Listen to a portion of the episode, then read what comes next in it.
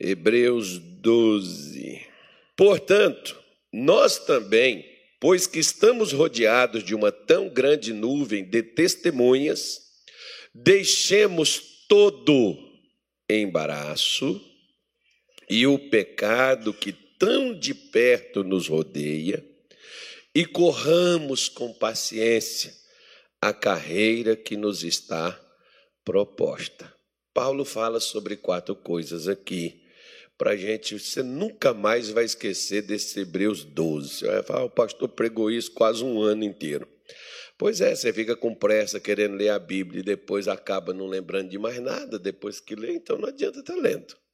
É igual eu estava falando ontem à noite com uma jovem.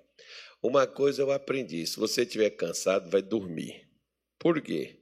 Vai ler Bíblia cansado, no outro dia tente lembrar se você não anotou nada. Você não vai lembrar de nada. Ou escutar uma pregação, você está cansado. Não adianta, irmão. Não vai pegar, é melhor você orar. Está cansado, ora e vai dormir. Vai descansar, até para Deus te dar um bom descanso.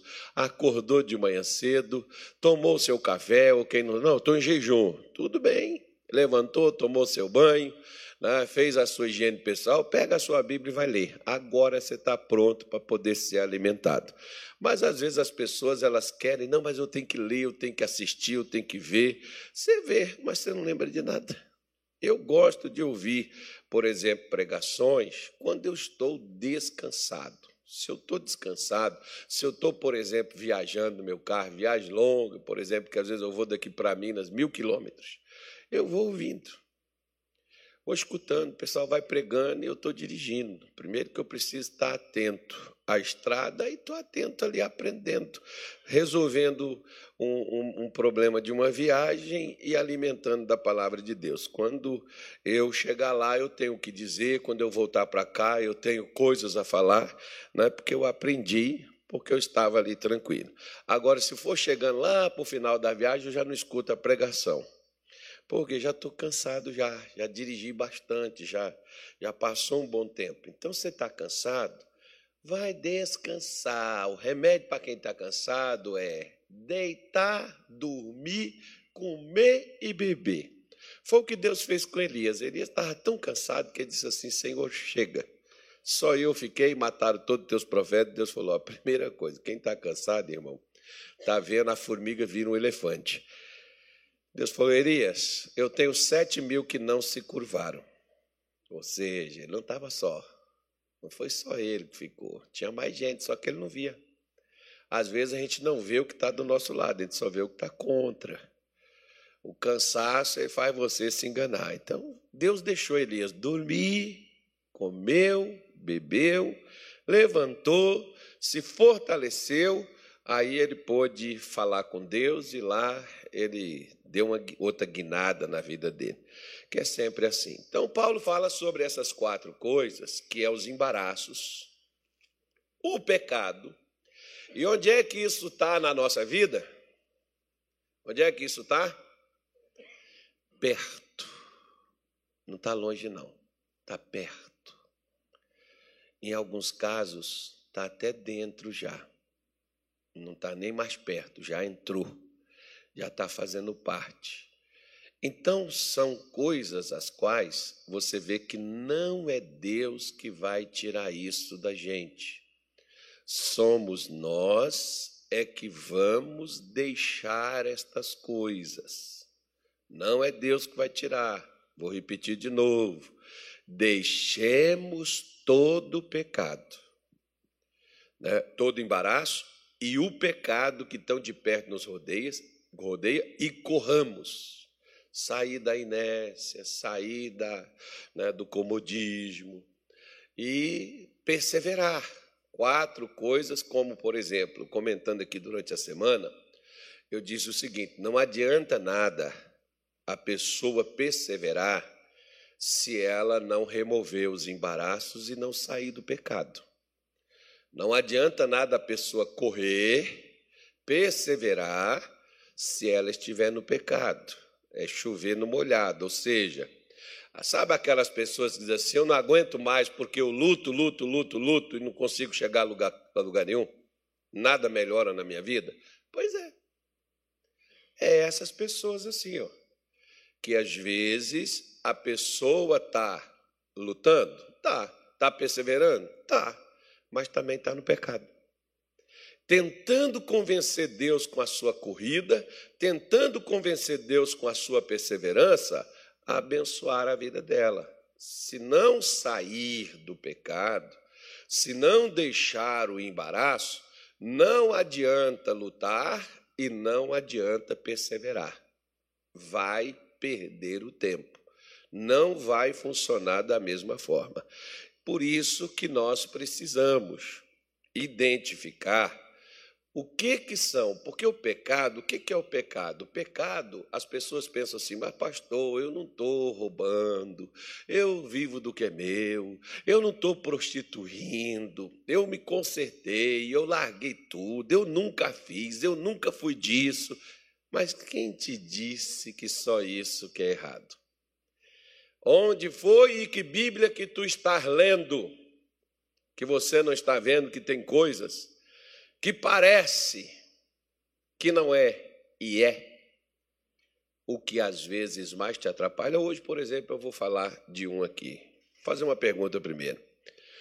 Alguém já ouviu falar sobre duas cidades na Bíblia chamadas Sodoma e Gomorra? Já ouviu falar? Eles foram literalmente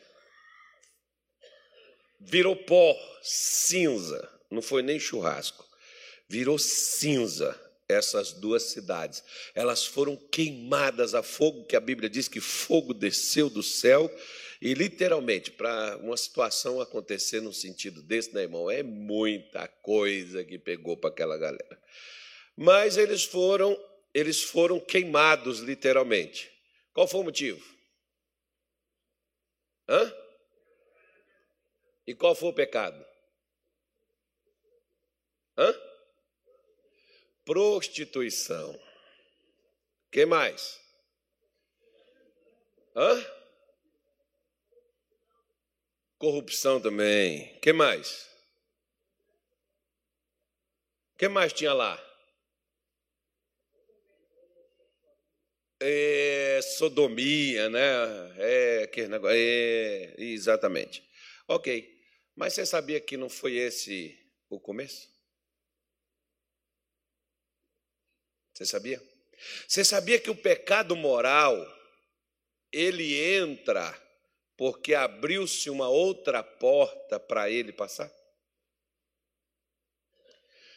Quando, por exemplo, uma pessoa, tudo que vocês falaram aí aconteceu e tudo mais, né? É, é onde, onde passa um boi, passa o quê?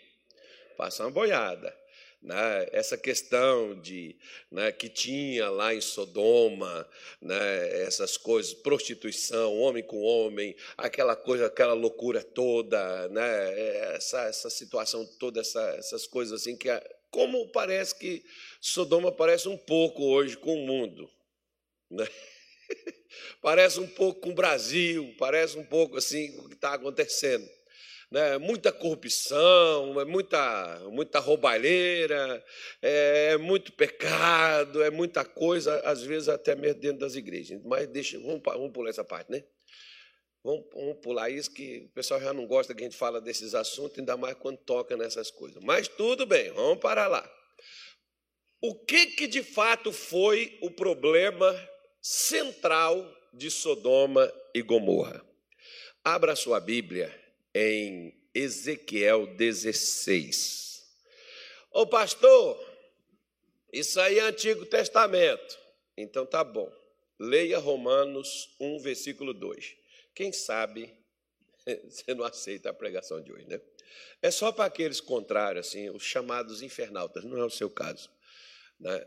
Porque Paulo, por exemplo, ele vai te dizer em Romanos, no capítulo. Pode abrir Ezequiel, tá, irmão? Eu só estou dando aqui, mostrando, porque sempre tem um legalista. Paulo diz assim: ó, o qual, antes, o qual antes havia prometido pelos seus profetas nas Santas Escrituras. O que, que Deus prometeu pelos seus profetas? Ah, Ezequiel era o quê? O que, que Ezequiel era? Um profeta. Deus usou o quê? As Escrituras. Então, O Antigo Testamento faz parte das Escrituras, goste você ou não, mas é Escritura. E se é Escritura, é palavra de Deus. E no versículo 1, Paulo diz assim: né? Paulo, servo de Jesus Cristo, chamado para apóstolo, separado para o Evangelho de Deus. Paulo chamou de Evangelho, foi separado para o Evangelho, o qual antes prometido pelos seus profetas nas Escrituras. Então, as Escrituras comprovam, nos levam ao Evangelho. Então, se a Escritura nos leva ao Evangelho, o Evangelho nos leva de volta às Escrituras. É uma coisa só, né, irmão? É uma via de mão dupla. É aquela que vai e que vem. Então, só para aqueles aí que fica assim, isso aí é Antigo Testamento. Então, tá bom, vamos ver qual foi o problema deles. Ezequiel 16, ele diz assim, ó. Ezequiel, capítulo de número 16. Inclusive, esse, esse capítulo 16 de Ezequiel, aquele é muito legal. É, uma, uma vez, por exemplo, Deus me deu uma, uma mensagem para uma pessoa que tinha uma hemorragia e os médicos haviam dito que se aquela hemorragia não parasse, até às nove horas da manhã. Eu fui fazer uma visita a essa pessoa, era às nove da noite. Ali, 12 horas, se aquela hemorragia não parasse, eles não tinham mais o que fazer. E eu me lembro que esse texto de Ezequiel 16, porque estás no teu sangue, vive. Então, se tem sangue, é porque tem vida. O sangue está lá, está vivo. Vai morrer não, filho. E a mulher está viva até hoje. Ela não gosta de mim, não, mas eu também eu tenho, tenho que gostar de mim, da minha mulher, meus filhos, meus netos. É, depois ela.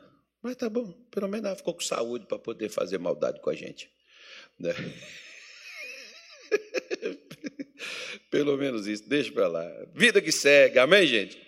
É, se o teu inimigo tiver fome, dá ele de comer, se tiver sede, dá de beber, se estiver doente, cura ele. Então vamos embora lá. Diz assim, Ezequiel 16, Versículo de número 49, por favor. Diz assim, ó: Eis que esta foi a maldade de Sodoma. Tua Jesus amado. Alguém aqui é irmão de Sodoma? Com quem que Ezequiel estava falando? Ezequiel estava falando com os judeus na Babilônia. E ele estava dizendo que Sodoma era irmã deles. Vira para o teu vizinho e diz assim: ó, tenha cuidado, porque Sodoma pode ser sua irmã também. Então vamos lá. Né? Você vai ver que lá na frente, é, irmãos, a Bíblia está cheia de Sodoma. Lá na frente, a igreja pode se tornar Sodoma, como por exemplo, não tinha a Babilônia de Nabucodonosor? Tinha ou não tinha? Tinha a Babilônia, não tinha? Pois é. Mas depois você vai ver que Deus chama Jerusalém de Babilônia. Né? Ele chama Jerusalém de Babilônia. Como você vai ver também que em Apocalipse você vai ver João chamar a igreja de Babilônia. Uau, isso é que é gostoso, né, filho? Mas não, mas a igreja é a igreja. Não, chamou a igreja de Babilônia, como aqui ele está chamando Israel de irmão de Sodoma, tua irmã de Sodoma. Ou seja, vocês são a mesma coisa, vocês só têm nome diferente, mas os hábitos, os costumes e as coisas que fazem são as mesmas. Então ele diz: Eis que esta foi a maldade de Sodoma, tua irmã. Qual foi o problema deles, irmão? Soberba, fartura fartura de pão e abundância de ociosidade teve ela e suas filhas, mas nunca esforçou a mão do pobre e do necessitado. Para lá. Ei, crente, você que só fica preocupado com homossexualidade, perversão moral, Você que só fica preocupado com roubo, desonestidade, você que só fica preocupado né, com prostituição, homossexualismo, lesbianismo, essas coisas né, que, nossa, que coisa feia, que horror. Pois é. O que, é que Deus está mencionando aí? O que, é que Ezequiel falou que foi a maldade de Sodoma? Ele chamou de. Ele disse que o problema deles foi o homossexualismo? Não, irmão. Foi não. O problema dele não foi homossexualismo. Foi consequência. Como o problema deles foi prostituição, inflamação de homem com homem, mulher né, com mulher, aquela coisa toda. Não. Esse não era o problema. O problema é outro. O problema tem origem em coisas as quais, aliás, essa é uma grande vantagem que Satanás ele tem. Sabe qual? Nos prender naquilo que nós jamais imaginamos que é uma prisão. Por exemplo,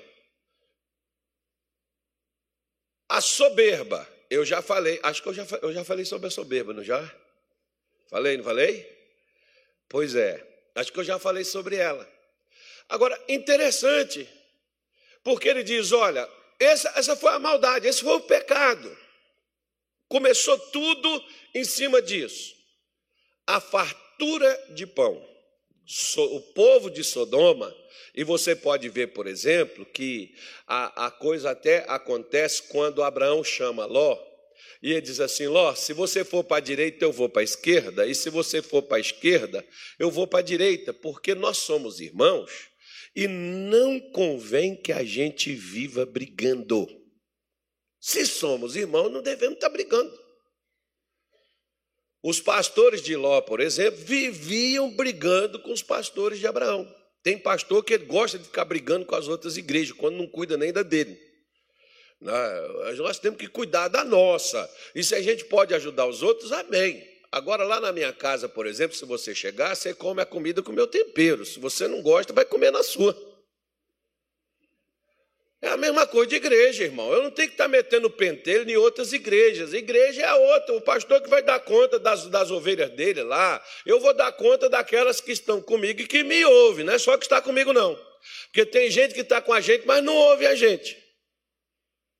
Não segue o que a gente ensina. A gente diz para fazer uma coisa, a pessoa faz outra.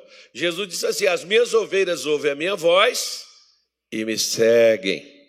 Né? Então, se você é ovelha, por exemplo, de um pastor, ouça ele, escute ele, siga as orientações, principalmente que ele te der na palavra de Deus. Ele sabe o que ele está fazendo. Às vezes, por exemplo, eu vejo pessoas dizer assim: missionário Soares, eu tenho esse problema, aquele outro problema, o que é que eu faço, missionário? Aí o missionário disse assim: procure o seu pastor. Ele poderia falar assim: ó, você me assiste, você vai fazer isso, mas não, procure o seu pastor e converse com ele. Porque ele sabe que quem está lá perto, minha mãe, não, não é o caso, o missionário não fala isso, mas minha mãe diz assim: quem não te conhece, que te compra. Então ele sabe que tem lá, quem está lá perto. E é claro, irmão, tem pessoas aqui, por exemplo, que me pedem conselho por WhatsApp. Eu mando me procurar pessoalmente. Por quê? Eu preciso conversar com você para te fazer outras perguntas para me te dar um conselho. Não é só sobre o que você está me falando. E quando é casal, mas eu não dou conselho de jeito nenhum. Se a sua mulher chegar lá e falar que, que eu, eu conversei com ela e tal, tal, papapá, pegue ela e venha cá. Por quê? Porque eu não vou dar conselho do casal para a mulher separado do marido. Mas não dou mesmo. Por quê? Vou conversar com os dois. Quer conselho? Pega os dois e venha. Por quê? Porque eu não posso estar aconselhando um se eu não ouvir o outro. Isso é injusto. Eu tenho que escutar. Se, se, igual, igual, por exemplo, teve um casal que quase que eu chamei a polícia, né? Eu chamei a polícia, não foi para prender, não. Foi para botar ordem na coisa. Que eu vi a hora, irmão, eu falei assim, gente, se aqui na igreja, dentro da minha sala, os caras estão quase se pegando, imagina em casa, meu Deus do céu. Que o pastor não está lá, na frente, né? Porque as pessoas assim na frente dos outros, elas ficam assim meia. Eu falei, Jesus amado, esses irmãos não, não existe casamento aqui, acabou o respeito, porque quando chega a, a essa fase da, da pessoa agredir o outro moralmente, verbalmente, agredir a pessoa assim na frente dos outros, falar de forma assim, na, na frente de outras pessoas, irmão, aquele casamento já não existe mais, não, vai ter que fazer um outro né?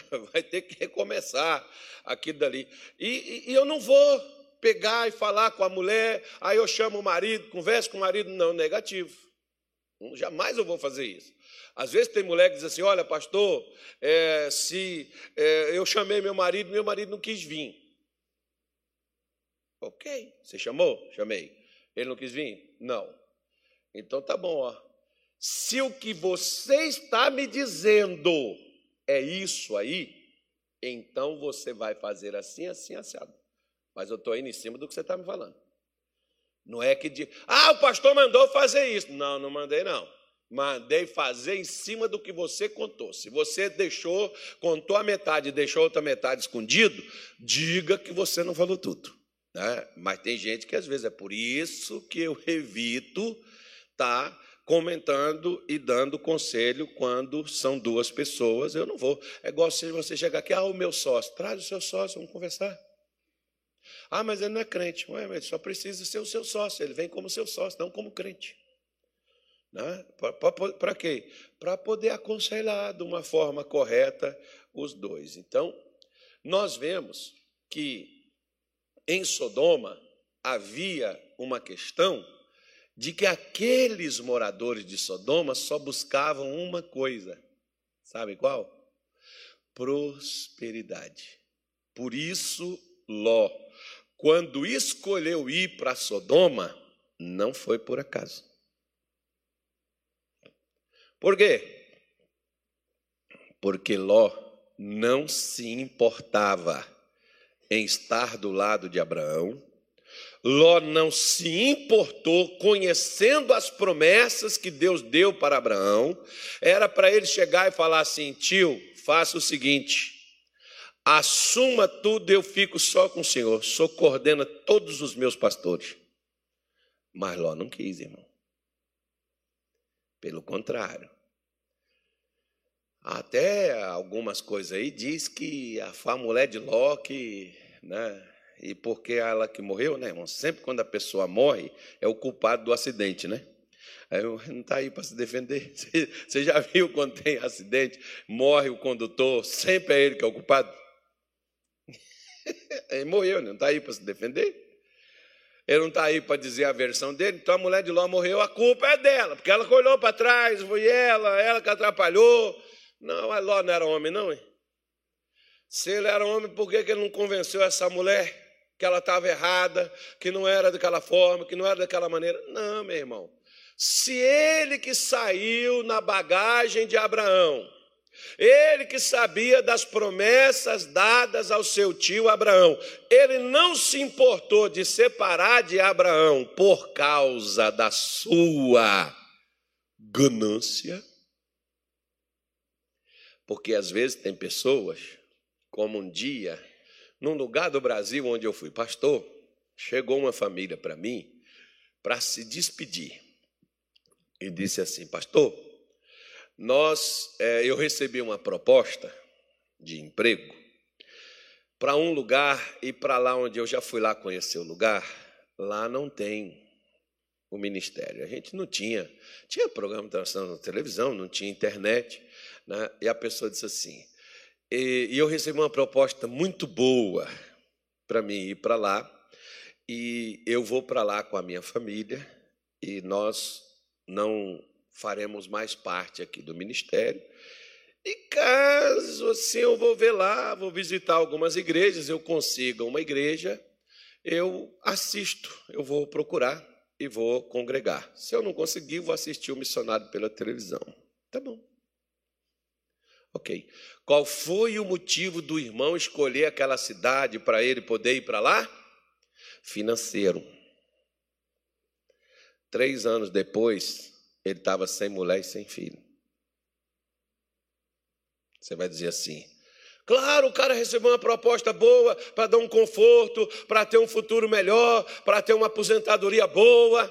Claro que a pessoa. Deixa eu te falar uma coisa, ó. Os judeus, você sabe por que não tem judeu aqui em Cuiabá? Porque não tem sinagoga. Se fizer uma sinagoga aqui, começa a vir judeu para cá. Quando eles vão para um lugar, eles procuram saber se tem uma sinagoga, vai ter um rabino. Se tem um rabino, vai ter um lugar para eles poderem aprender, ouvir e ficar ligado com Deus. Eles não vão se desligar de Deus para poder ter as coisas, porque eles sabem que é tendo Deus que você consegue as outras coisas. O que que disse Jesus em Mateus 6:33? Antes buscai em primeiro lugar. Em que lugar, gente?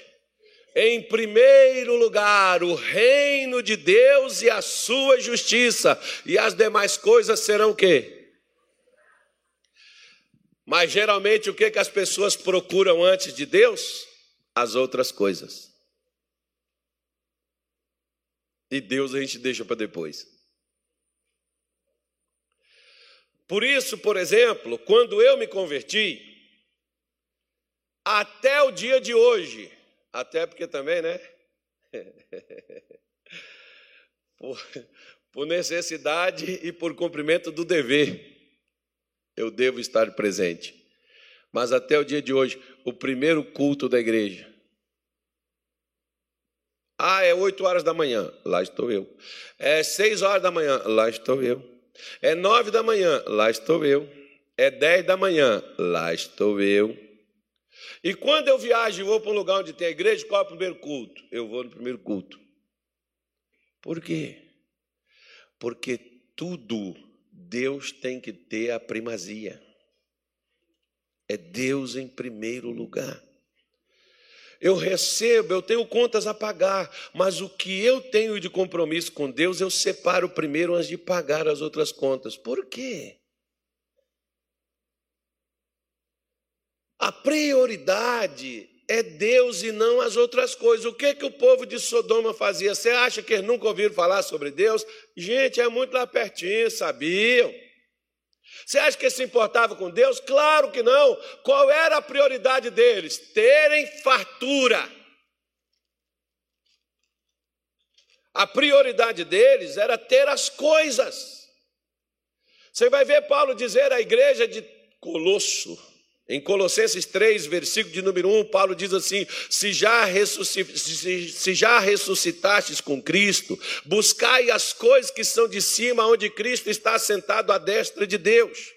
Pensai nas coisas de cima e não nas coisas daqui da terra. O que, é que Paulo está falando para essa igreja? Paulo está dizendo assim: ó, oh, você já virou crente? Sim. Então pare de ficar preocupado com as coisas daqui de baixo. Começa a buscar do lado de cima. Daqui de baixo você já teve uma vida desgraçada, miserável, arrebentada, porque você vivia pensando nas coisas de cá de baixo. Você se ocupava somente com seus tempos passageiros de vida que são breves e muitas vezes trabalhosos. Você não se importava com Deus. Cara, começa a dar prioridade a Deus. Você já emporcalhou tua vida, tu já, já arrebentou tudo. Começa a buscar a Deus, se agora é crente. Começa a pensar nas coisas de cima, se desliga disso daí. Mas não, irmão. Os crentes estão preocupados com boleto, conta para pagar, casa para construir, roupa para vestir, comida para comer. Os crentes estão preocupados. E você já viu que quanto mais a pessoa está preocupada, menos ela tem?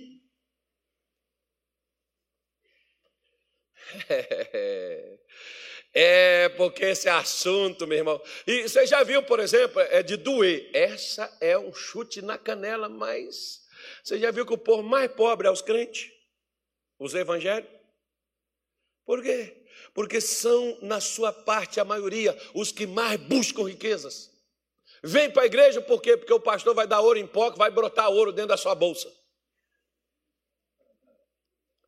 Vai para a igreja porque dá, dá tudo que tem, porque Deus vai dar tudo que eu quero. Acabam ficando até sem o que tem. Por quê? Porque a ganância está dentro de nós. Nós nos importamos apenas com as riquezas materiais. Nós queremos é a casa dos nossos sonhos. Mas não temos os sonhos de Deus. Nós queremos os negócios de vento em polpa. Nós queremos ter conforto. Nós queremos ter. Era o que Sodoma queria, meu irmão. É o que Ló foi buscar em Sodoma. Não foi por acaso que quando ele olhou, viu os campos verdes, ele falou: ali Ali é o lugar de viver. Tio, eu vou para cá. Aqui é que eu quero, aqui é que eu quero morar, aqui eu vou crescer. Aqui eu vou me dar bem. Aí Jesus pega e chega e diz assim, ó: Louco, esta noite te pedirão a tua alma. E o que tens preparado? Para quem será?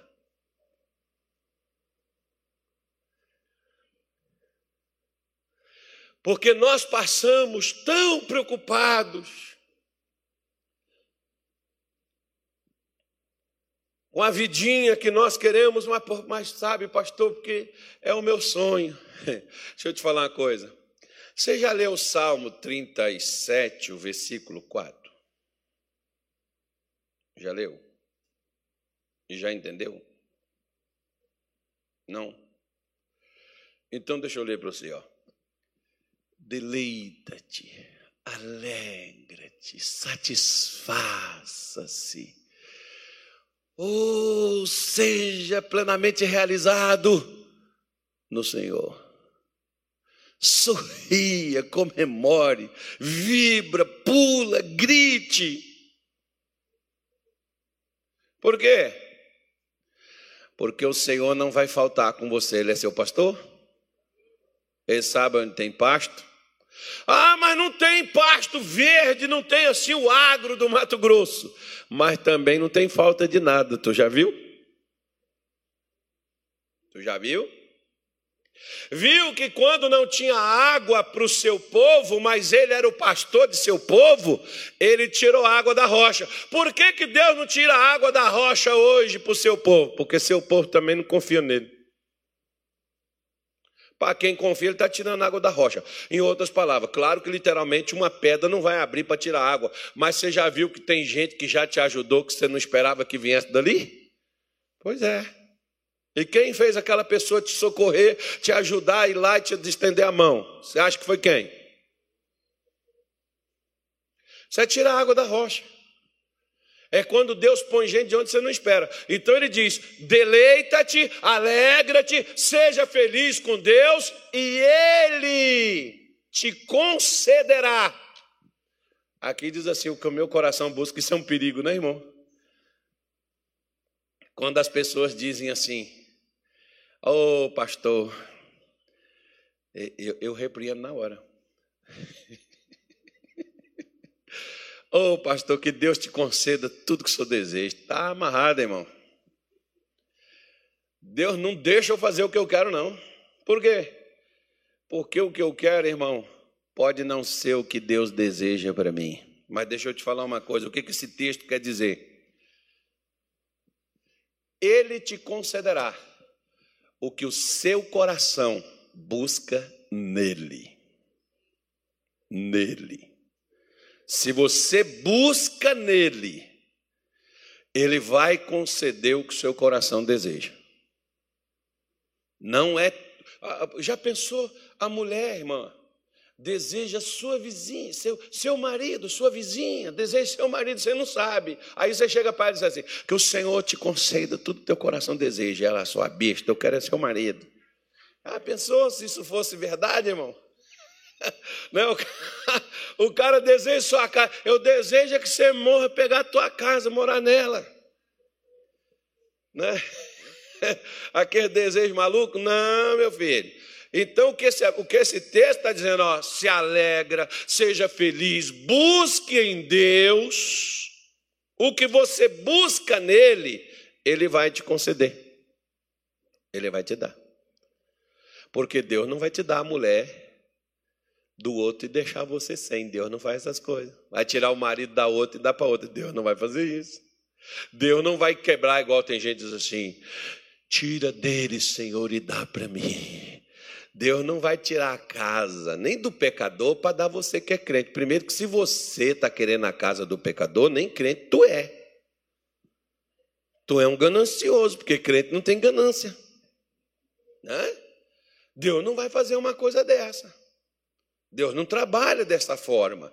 Então, por isso, o povo em Sodoma era um povo extremamente né, soberbo, era um povo que só se dava para a questão da prosperidade, que a fartura deles era somente acerca das riquezas. Tanto é, meu irmão, que o trabalho que a mulher de Ló teve e não saiu, é porque ela tinha uma inconformação no seu coração. Sabe de quê? De deixar para trás tudo o que ela tinha conquistado. Lembra daquele jovem rico que de Marcos 10 que foi com Jesus e disse assim: Bom mestre, o que, que eu faço para herdar a vida eterna? Jesus disse: Guarda os mandamentos. E ele, assim como se fosse surpreso: Quais? Aí Jesus falou e ele disse assim: Eu tenho guardado desde a minha infância. Aí a Bíblia diz que Jesus olhou para ele, o amou e disse assim: Somente uma coisa te falta, irmão. O problema é se faltar uma coisa. E quando ele disse somente uma coisa te falta, o que faltava o cara quis fazer? Pois é. Por quê? Por que, que a Bíblia diz que ele não quis fazer? Porque ele tinha muitos, ele não era um crente, ele não guardava os mandamentos, mas quando Jesus disse assim: pega o que você tem, dá aos pobres, vem e me segue. Ele deu alguma coisa para alguém? Deu? Deixa eu te falar uma coisa. Você já viu que tem gente que por incrível que pareça, irmão, quanto menos, você sabe quem são os meus maiores ofertantes aqui? Não são os empresários. Tem empresário que nem o dízimo ele dá. Não são todos. Estou falando, toda regra tem exceção. Mas as pessoas que mais ajudam a igreja é os que menos têm. Porque são os mais desapegados. Porque muitos, quando tem algo, quanto mais. O cara já pensa assim: Mil reais de dízimo? Nossa, é muita coisa. Mil reais já dá quase a prestação de um carro. Compra esse carro, irmão. Fica quieto. Não dá nada, não. Você é de Sodoma ainda. Você ainda está em Sodoma. Não adianta você nem dar. Deus nem recebe. Porque já vê a má vontade que eu tenho no meu coração de dar. Que eu não, eu não me desapego. Se tem uma coisa, por exemplo, que me faz ficar feliz, sabe qual é? É o dia que eu recebo e eu posso pegar o dízimo e doar ele. Posso pegar oferta e dar ela.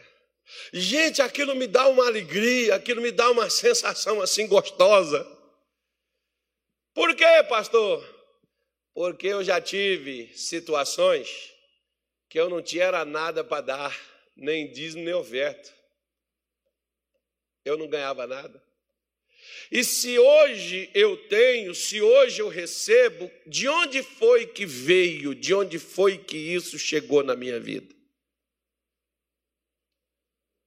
Por isso que esse povo tinha a maldade, o erro, o pecado deles, é que eles só procuraram a fartura do pão, e a fartura do pão não era para poder compartilhar, para poder socorrer, para ajudar o pobre, para ajudar o necessitado.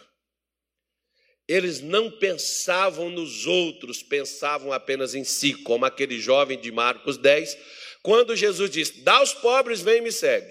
Cadê que ele quis dar para os pobres o que ele tinha recebido de Deus? Lembra de uma coisa: o que nós temos não é nosso, Paulo disse Lá em 1 Timóteo capítulo 6, ele diz assim: é manifesto que nos saímos do ventre da nossa mãe e nu tornaremos para lá. Embora as pessoas ponham um sapato de couro alemão, que é uma pena, né? Terral. Eu já falei com a minha mulher, se você estiver presente, dá uma força para ela. Não põe nem o paletó, nem gravata. Era pastor, vestido, mas não é pastor, não, é defunto. Pastor é quando estava pregando. É defunto enrola um lençol velho, pega as flores, não pega muita coisa, não, que flor também está cara, irmão. E quando é para o enterro é dinheiro demais. Vai desperdiçar. Pega o caixão que o cara, esse aqui aguenta tantos quilos. Quanto o cara pesa? Ó, pesa 80. Aguenta, aguenta. Então vamos nesse.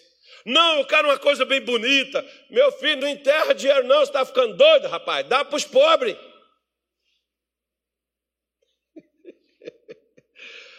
Quer ver? Teve um cantor, a pessoa disse: o dinheiro é dele, mas eu vou falar, a língua também é minha.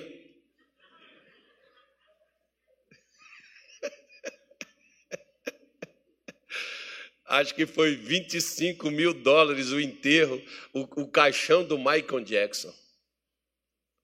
Ô oh, irmão, quanta grana, vi. 25 mil dólares num caixão.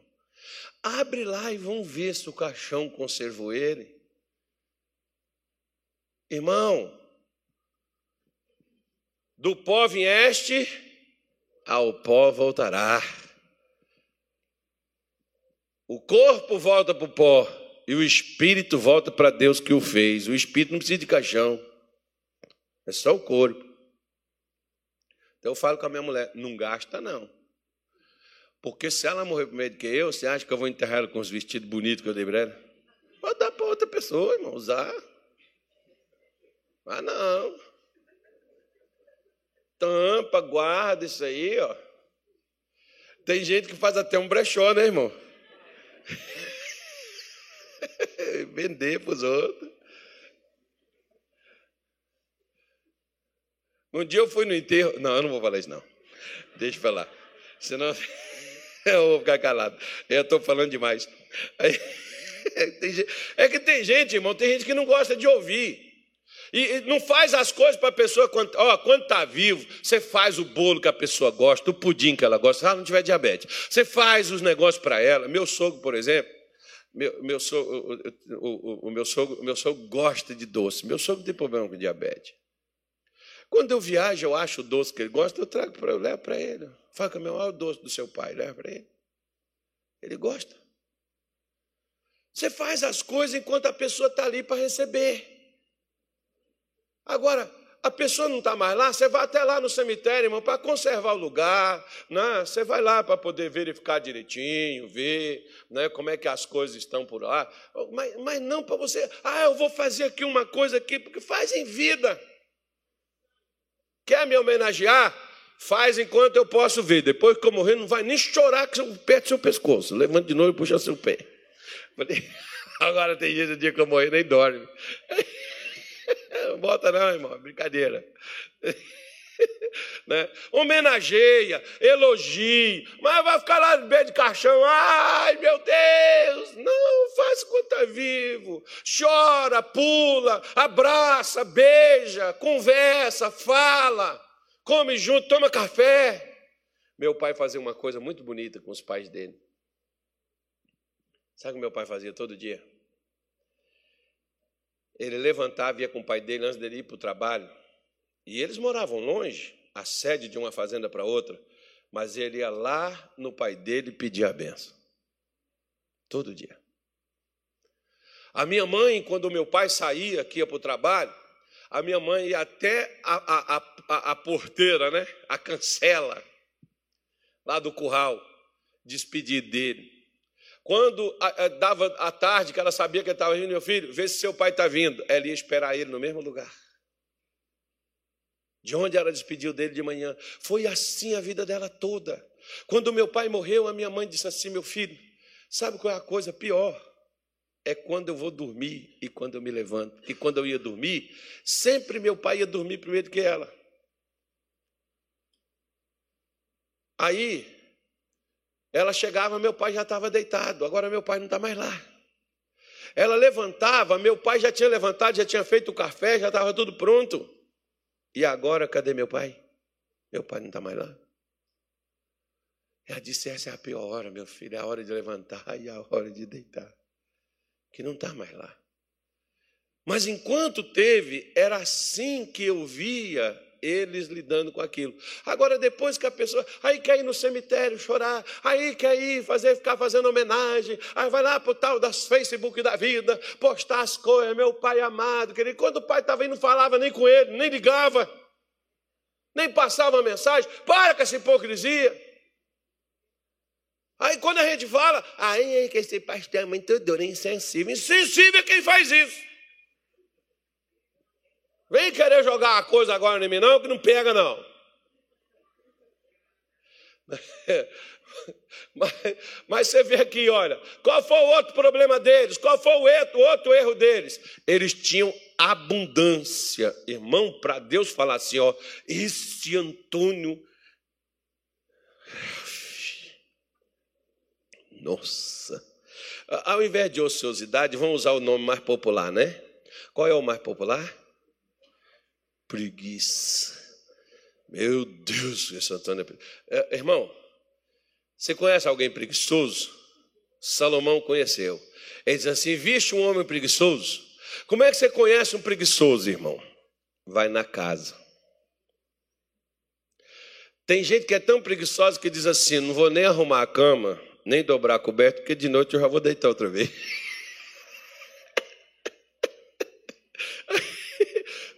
O outro diz assim: para que limpar a casa vai sujar de novo?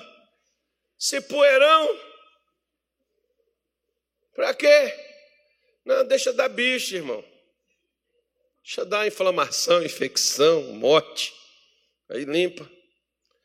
Para que lavar roupa, pastor? Gastar sabão? Para que passar? Vai amarrotar tudo quando eu vi. Bota o terno por cima. Para quê? Não é? Para que fazer comida? Vai só requentando o que tem, enrolando, galopando, fazendo o que? Como é que faz aquele negócio? É a mistura? Como é que é a mistura? Como é que é que chama aqui? É um mexido. Faz um mexidão. E uma vez seu marido não está aguentando mais mexidão.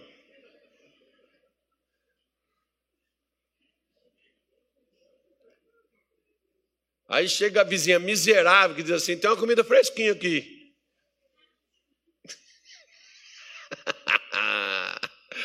Diga assim: está amarrado. Isso. Né? Mas a Bíblia diz que eles tinham abundância de ociosidade, eles tinham abundância de preguiça. Salomão diz assim: vai ter com a formiga, ó preguiçoso. Vixe, ela não tem chefe, quem aqui não tem chefe? Se tiver chefe, faz, né? Não, quem tem consciência não precisa de chefe. A pessoa vai fazer. Você já viu que não precisa dizer para o padre que ele tem que fazer a missa? Ele sabe a função dele. Nós temos, a vida própria nos força a fazermos alguma coisa. Tem gente, por exemplo, irmão, agora, eu vou falar uma coisa que tem gente que vai ficar com raiva de mim. Mas deixa eu te falar uma coisa: tem gente que não está com depressão, não, está com preguiça. Sabe por quê, irmão? Eu, eu, já tive depressão, por incrível que pareça, tem gente que fala assim, quando a pessoa vem falar comigo, pastor, eu, eu tenho depressão, fala, o que, que você sente? Eu sinto assim, assim, assim, assado, e ontem mesmo eu quis tirar minha vida. É depressão. Porque quem tem depressão quer morrer. Agora tem gente que, meu irmão, tem gente que está, tem gente que está triste. É uma tristeza, não é uma depressão ainda.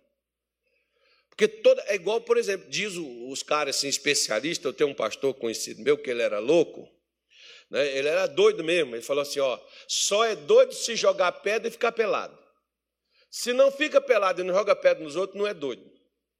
Tá com um problema de juízo. Mas o doido, e aí ele conta, né? porque eu fui, eu tirava a roupa, andava, andava nu, jogava pedra nos outros. Esse é doido. Foi internado em manicômio, aquela coisa. E como que ele se libertou? uma pregação do T.L. Osmo numa fita VHS. Né? Então, esse cara é louco, esse cara é doido. É a mesma coisa. A pessoa que tem depressão, ela não tem só tristeza, não, ela tem vontade de morrer, porque a morte, para ela, parece seu escape. Não é, filho. Não vai, não, que não é. É pior. Aí que vai ser o princípio mesmo das dores.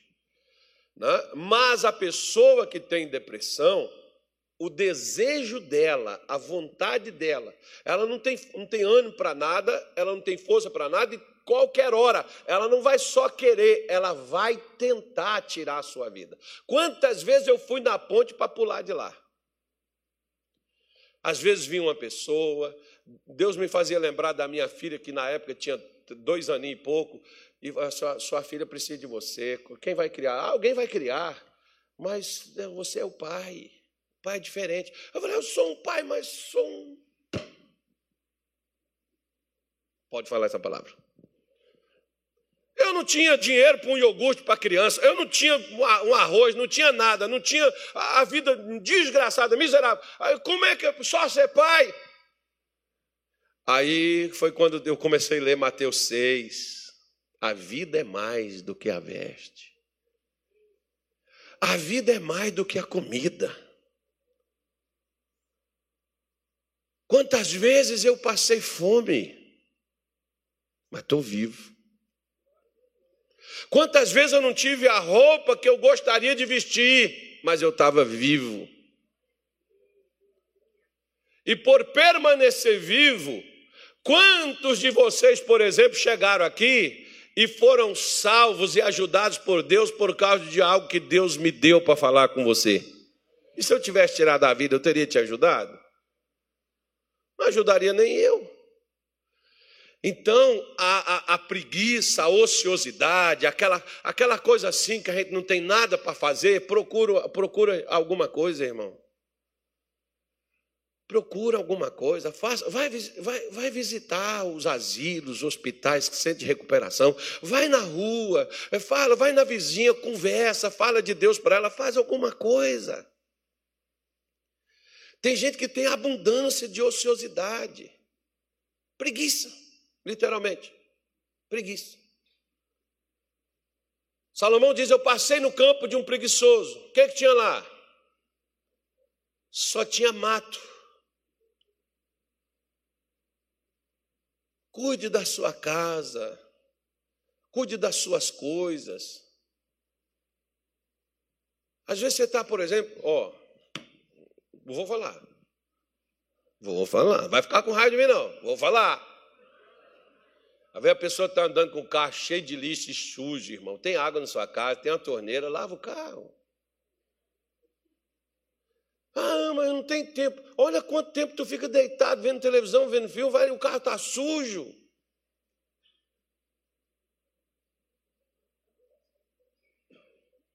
Um dia eu pedi um carro para me levar no lugar, não vou falar quem foi uma foguinha.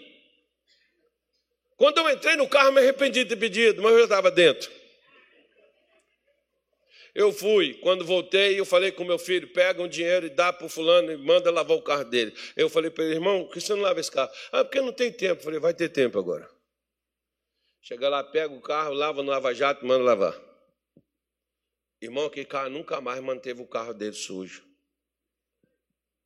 Ah, porque a gente lava, pastor, vai chover. Eu também, eu lavo o meu. Eu, eu, eu, tem vezes que eu não levo para lavar. Eu mesmo lavo em casa. Vou lá, tiro a sujeira. Não tiro como o lava-jato tira, mas eu tiro a maior parte da sujeira. A pessoa às vezes não limpa a casa, não limpa as coisas. Ah, diz assim: minha mãe falava assim: ó, oh, meu filho, não tem problema as coisas serem velhas, só tem que estar tá limpinho. Por que, que a pessoa não faz? Ah, porque eu não tenho tempo. Oh, Jesus. Vamos pegar o, o, o, o, Você sabe que o telefone, por exemplo, hoje ele tem um dispositivo assim, ó, que ele mostra quanto tempo a pessoa passa na internet e onde foi que ela passou. Vamos pegar para ver? Porque às vezes a pessoa passa três, quatro horas nas redes sociais. Não teve tempo? Claro que teve. Não teve tempo para fazer o que era necessário ser feito. O que, que é isso? Ociosidade. Foi a mal... Ô irmão, vira para o teu vizinho e fala assim para ele: Deus não te fez para ficar quieto. Mas também não é para fazer qualquer coisa. Isso, porque você viu que lá no deserto o povo ficou 40 anos, mas Deus não deixou eles ficar parado muito tempo num lugar. Porque se ficar muito tempo no lugar, cria bicho, cria distração. Mas deixa eu te falar uma coisa interessante, calma aí. Isso é verdade. Você lembra que Isaac, quando ele abriu uns poços que o pai dele tinha aberto, os filisteus foram lá e tomaram? Lembra? Lembra? É muito fácil viver por conta do pai, né, irmão? Cava seu poço. Aí. Aí Isaac foi lá, abriu um poço, o pessoal veio e contendeu com ele, largou o poço foi embora. Aí foi em outro, o pessoal veio de novo, contendeu, largou para lá, foi embora. Veio em outro, ele cavou o poço, o pessoal contendeu, largou, foi embora. Aí ele foi para outro lugar, cavou o poço, ninguém mais foi atrás dele e disse assim: agora nós vamos crescer nesse lugar. Por que, que Deus deixou aquilo acontecer? Porque Isaac queria se estabelecer e queria parar. E queria ficar num lugar só. Por que, que Deus deixou o inimigo ir atrás dele? Que não era para ele parar. Oh,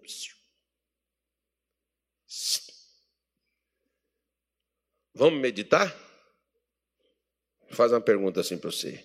Será porque eu estou tendo tanto problema? Sabe que eu não estou muito parado assim, eu não estou muito lendo a Bíblia, eu não estou muito fazendo oração. Às vezes nem tem vindo na igreja direito. Por que, que Deus está deixando a giripoca piar? Por que, que Deus está deixando os parafusos? Emperrou, né, irmão? Pois é. Não seja ocioso, não fique parado, faça algo. A partir do momento que você começar a fazer alguma coisa, sabe o que Deus começa a fazer? Ele começa a abrir, ele começa a destravar. Por quê? Porque você não sabe onde sai, mas você está pelo menos procurando a saída. Agora, se você parou, sentou, largou para lá, estou esperando Jesus fazer a obra. Todo preguiçoso faz isso. Você está esperando Jesus fazer a obra e você está fazendo o que para ele fazer essa obra, homem de Deus? Você tem que estar tá fazendo alguma coisa. Eu não posso ficar, claro que eu vou esperar Jesus fazer, vou, mas eu tenho que estar agindo, eu tenho que estar movimentando, eu tenho que estar fazendo alguma coisa. Porque ociosidade é pecado. Eu tenho que deixar. Você não tem nada para fazer, vai ler a Bíblia, vai orar. Vai fazer uma visita. Vai pelo menos falar assim: ó, o pastor Castro pregou esses dias, desceu a lenha. Ele falou assim, falou assado, falou dessa, falou daquela. Pelo menos fala que fui eu. Jesus falou com o discípulo de João: vai lá e diz para João que vocês viram, que vocês ouviram. Vai lá e fala. Embora tem gente que vai ficar com raiva de mim sem me conhecer. Mas depois eles me agradecem. Assim, ó, oh, pastor, aquela palavra abriu meus olhos. Pois é.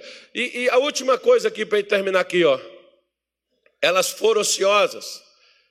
E teve elas suas filhas, né? abundância de ociosidade, mas nunca esforçou a mão do pobre e do necessitado. Deixa eu te mostrar um salmo aqui. Isso aqui, é, isso aqui, irmão, isso aqui funciona até hoje comigo, desde quando eu me tornei crente. Deixa eu ler para vocês Salmo 40, 40, Salmo 40, onde é que está isso, meu Deus? Eu estou em Isaías 40, eu não vou achar, não. Peraí, eu estou indo, indo para Salmos aqui, é porque eu achei que eu já estava em Salmos. Salmo 41, eu creio que seja ele mesmo. Olha para você ver né, o que, que esse salmo ele diz. Salmos 41. Bem-aventurado é aquele que atende a quem? Ao pobre. O Senhor o livrará no dia do mal. Quando você ajuda uma pessoa, que essa pessoa não tem perspectiva, que nunca ela vai retornar aquela ajuda para você, é a melhor ajuda que você está dando. Porque aquele negócio de dizer assim, uma mão lava a outra, as duas lavam o rosto, é interesse. Ô, fulano, eu ajudei você lá no passado, lembra de mim não, esquece de mim não, viu? Um dia uma irmã veio me dar um presente e falou assim comigo, pastor, hoje é seu aniversário, depois da manhã é o meu, só não esquece de mim não. Eu falei, já fica com esse aí que a senhora comprou? Que eu não preciso lhe dar. Vai que eu esqueço. Então, já que nós estamos aqui nos lembrando, só já fica com esse presente. E já dou antecipadamente o parabéns pelo seu aniversário. Que se eu esquecer, a pessoa vai ficar magoada e dizer assim: Poxa, eu dei um presente para o pastor, fui lá e falei com ele, e eu fui esqueci do seu aniversário. Então nós já estamos nos lembrando, eu recebo seus parabéns, devolvo-lhe o presente, o presente é seu, troca, vai lá na loja, troca por um para você, e Deus te abençoe, minha irmã, seja feliz. Por quê? Porque a melhor maneira e o que Deus quer é que você faça algo por alguém que não pode te dar o retorno. Por quê? Porque quem vai te dar o retorno é Ele. Porque na hora que o mal vier contra você, aquela pessoa que você ajudou não pode te defender, não pode te guardar, não pode te proteger. Mas o Senhor levanta sobre a sua vida para interromper aquela ação maligna. Por quê? Porque você não vive só pelo seu umbigo. Tem gente como aquele pobre miserável que você socorreu, que precisa de gente igual você no mundo para estar tá ajudando eles, com uma comida, com uma veste, com uma palavra amiga, com ajuda, com uma oração, seja lá o quê. Porque pobreza não é só de dinheiro, não. Tem um monte.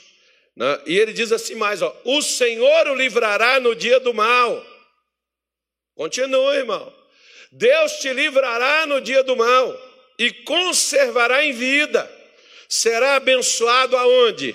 Na terra, e tu não entregarás a vontade dos teus inimigos. Deus não vai deixar o inimigo me tomar, embora ele está de olho em mim, embora ele está de olho em você. E outra coisa mais, ó, eu gosto mais desse versículo aqui, ó. O Senhor o sustentará no leito da enfermidade. Ninguém foi te visitar, Jesus já está lá do teu lado te dando sustento precisa ninguém não, você já tem, o especialista já está do teu lado. E ele diz assim, é, é, no leito da enfermidade, tu renovas a sua cama na doença. Deus te dá aquela condição de você levantar daquela cama, você está deitado. É por isso que às vezes, aí eu vou contar uma coisa minha para você. É por isso que, às vezes, quando eu tenho um problema de saúde, ele dura só três dias. Engraçado, você nem fica sabendo, né? Mas quem precisa saber, sabe. E vai lá na minha cama me levantar. Um dia, por exemplo, você sabe como eu passei a noite toda, naquela época do Covid. Não sei se foi aquela praga que eu peguei. Eu também não fui lá para botar cotonete no nariz, ainda tinha que pagar 350 reais. Bom, e o ministro da Saúde falou assim: só se você sentir falta de ar, sentir isso, você já está morrendo, vai para o hospital, né?